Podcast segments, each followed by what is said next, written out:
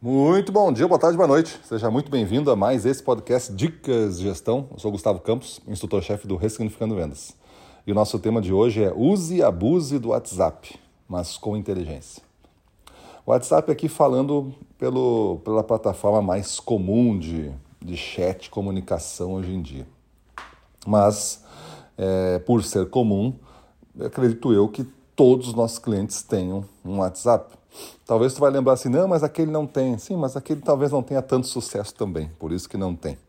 Vendedores hoje que queiram ter sucesso têm que ter o WhatsApp, tem que usar o WhatsApp, tem que saber vender pelo WhatsApp, tem que saber construir histórias pelo WhatsApp, tem que saber construir expectativas pelo WhatsApp, tem que saber fazer narrativas empolgantes pelo WhatsApp, com o seu atendimento, com o seu produto, com a sua preocupação Hoje o WhatsApp ele evita que o cliente acumule, porque o cliente não vai ligar às vezes pelas pequenas coisas, mas ele vai acumular essas pequenas coisas para fazer uma ligação só.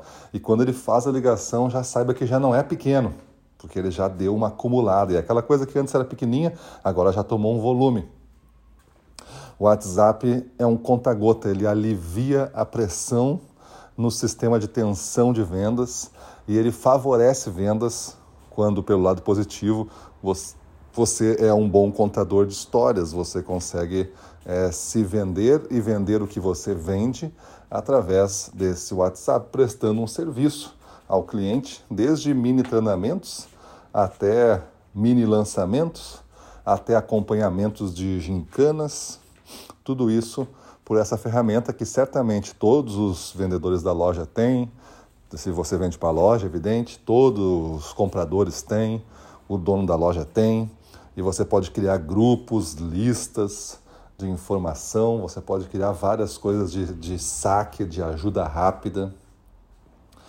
Então, se você for um cara ativo dentro do WhatsApp e não um bobo, né, de ficar entrando em, em grupos para ficar discutindo coisas que não tem nada a ver com a sua profissão, para ficar recebendo aí coisas que não tem nada a ver com o seu desenvolvimento, piada, putaria, todas essas coisas de grupo não vale a pena você ficar dentro porque distrai, porque eleva a, o consumo da sua força de vontade e retira do, do aviso do WhatsApp a, a questão da prioridade.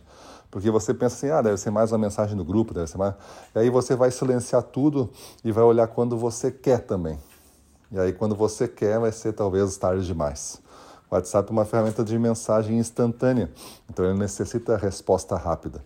Entre um encontro e outro, você tem algumas missões para fazer: responder algumas prioridades no WhatsApp, é, se preparar para a próxima visita, fazer um, um relaxamento, se colocar presente naquele momento. Então, tem alguns rituais que você tem que fazer, mas certamente o WhatsApp ele ele prolonga um bom atendimento. Você pode ser um excelente atendimento presencial, mas se não for prolongado isso e não for multiplicado isso através de narrativas do WhatsApp, acaba sendo algo que pode enfraquecer na sequência. E você perdeu o jogo para alguém que é mediano, mas sabe prolongar essa imagem por mais tempo. Então pensa nisso, não tem motivo de você não usar o WhatsApp.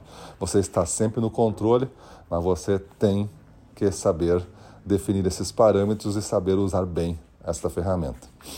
Tem gente que não usa porque tem medo do final de semana, tal. Final de semana não assusta.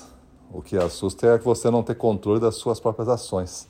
Coloque o WhatsApp comercial, coloque avisos lá que você trabalha de tal a tal hora e aí deixa os avisos serem automáticos, você controla o seu mundo e responde se você quiser naquele horário. Mas quando tiver em horário de expediente que você definiu que você está trabalhando, você trabalha 120% em cima do resultado. E o WhatsApp é um multiplicador de resultado. Valeu? Para cima deles!